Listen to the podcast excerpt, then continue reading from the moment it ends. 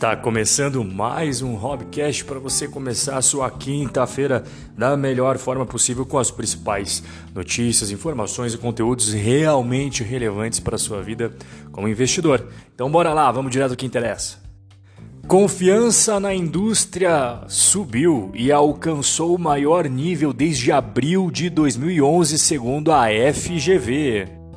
O índice de confiança da indústria da Fundação Getúlio Vargas avançou 4,5 pontos em outubro, alcançou a marca de 111,2 pontos. É o maior nível desde abril de 2011. Cara, faz muito tempo, hein? Abril de 2011 é quase 10 anos atrás. Segundo Renata de Melo Franco, que é economista da FGV, que analisou aí esse estudo feito pela Fundação Getúlio Vargas, né? Essa série histórica, ela falou que mostra que o setor industrial está mais satisfeito com a situação atual e otimista que esse resultado vai permanecer pelo menos nos próximos três meses. Isso daí é uma informação muito importante nesse turbilhão de notícias ruins que a gente vem vivenciando no Brasil ao longo de 2020. Vamos falar mais um pouquinho de construção, porque ontem eu fiz até um podcast especial sobre o setor de construção, falei que vem acontecendo, para você como investidor abrir o olho, ficar ligado, né? E a evolução do emprego no setor de construção, segundo a, a Confederação Nacional da Indústria, né, que é o CNI, é o maior dos últimos oito anos. Já é a quarta alta consecutiva desse índice, que se a, a média histórica dele é de 43,9 e ele está atualmente em 50,1. Deixa eu explicar um pouquinho mais para você sobre esse índice.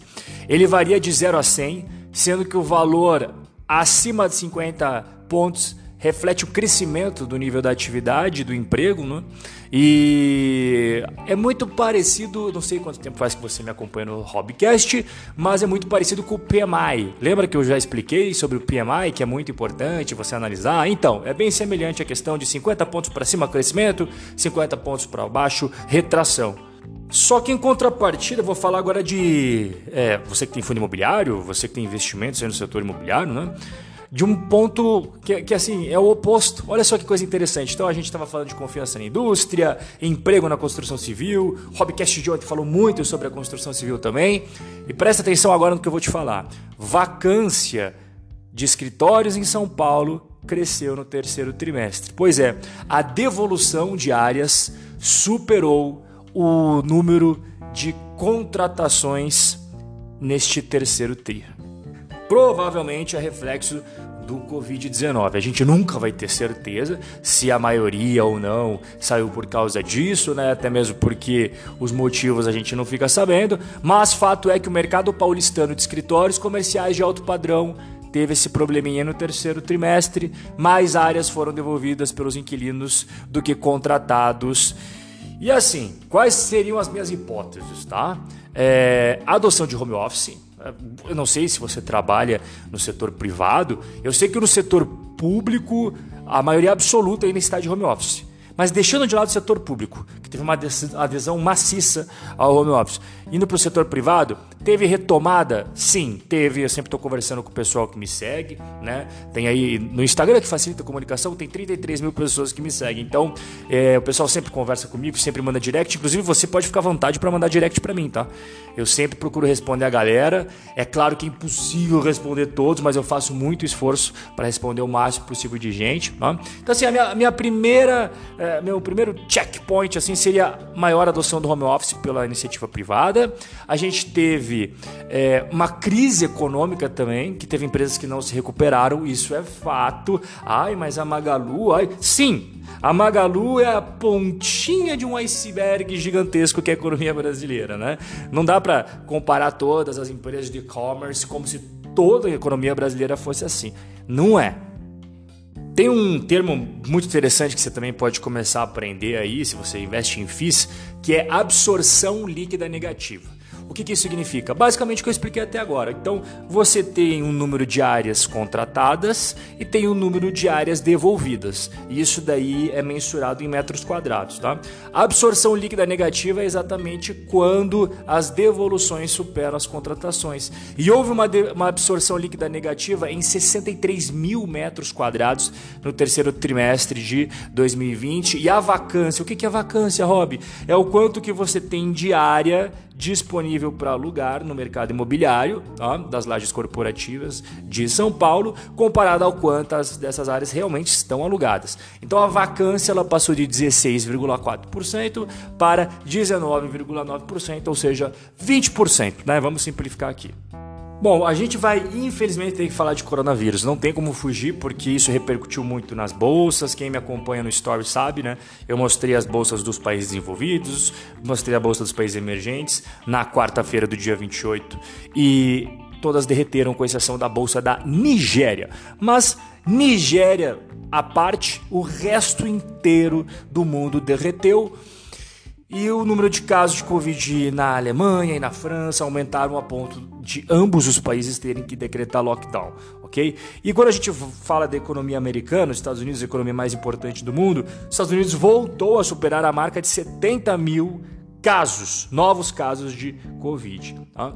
é, nas últimas 24 horas. Esse levantamento é feito pela Universidade Johns Hopkins e é a mais utilizada nos Estados Unidos, tá? É o, é o órgão que o pessoal costuma mais se basear em fontes re, referente à Covid, beleza? E é claro que isso daí impacta muito na percepção de caramba. E agora, né? E agora? Porque nós já tivemos um momento aí em 2020 muito ruim, que foi quando boa parte do mundo estava fechado. Vocês lembram disso? Não faz tanto tempo assim. O Brasil passou por isso também.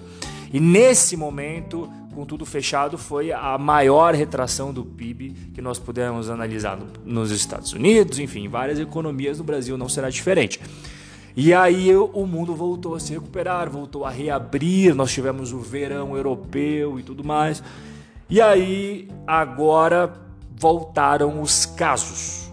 E esses casos estão em ritmo bem forte.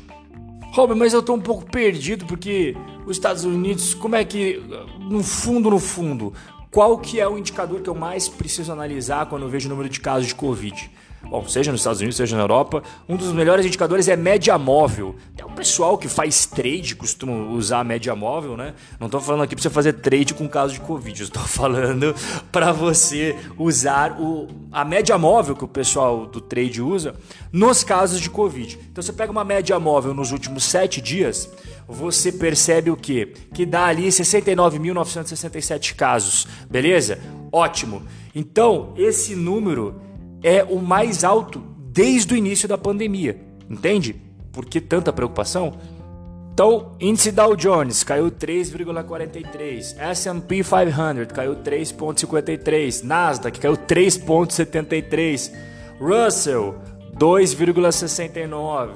A única coisa que aumentou foi o índice do medo. Eu já expliquei do índice do medo várias vezes. O índice do medo, basicamente, ele pega referente a opções, ele é baseado, ele é lastreado em negociações de opções, tá? E ele subiu em um dia 20%. Realmente, o mercado está começando a ficar mais preocupado. E tudo isso reflete aonde? Bom, é claro que impacta na bolsa, né? O Ibovespa também despencou. Se você acompanha meus stories, até mostrei as ações que mais caíram nessa quarta-feira. O Cielo caiu mais de 11%. A gente teve ali IRB, Cogna, Azul, Gol despencando, CVC despencando horrores todas, né? Mas impacta também na vida da galera que gosta de viajar. Quem que não gosta de viajar? Acho que todo ser humano gosta de viajar, né? E conhecer é, países do exterior exige moeda estrangeira, gringa, dólar, euro, libra. E cara, o dólar turismo, ele fechou em São Paulo a 6,36. 6,36. O dólar comercial tinha fechado ali em 5,75, 5,76. O dólar turismo já bateu 6,36. O euro, 7 reais. E a libra, que é a moeda do Reino Unido, 8,50. E sabe o que é o mais maluco? Que o Banco Central fez leilão para vender dólar e tentar conter o preço. E não adiantou, cara. Não adiantou.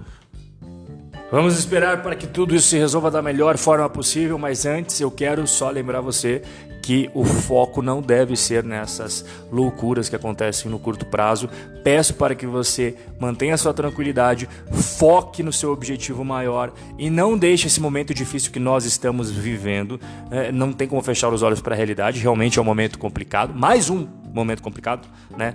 A segunda onda de Covid e você já sabe o que acontece na primeira onda você viu como as pessoas ficam em pânico, como as ações caem, as bolsas derretem, todo mundo fica louco, insano, mas você não vai ficar, porque você estuda e se desenvolve, desenvolve e adquire conhecimentos justamente para não ser como a maioria da bolsa, porque a maioria da bolsa é perdedora. Beleza? Eu vejo você no nosso próximo Hobbycast, um excelente dia, quinta-feira maravilhosa. Um forte abraço e até a próxima.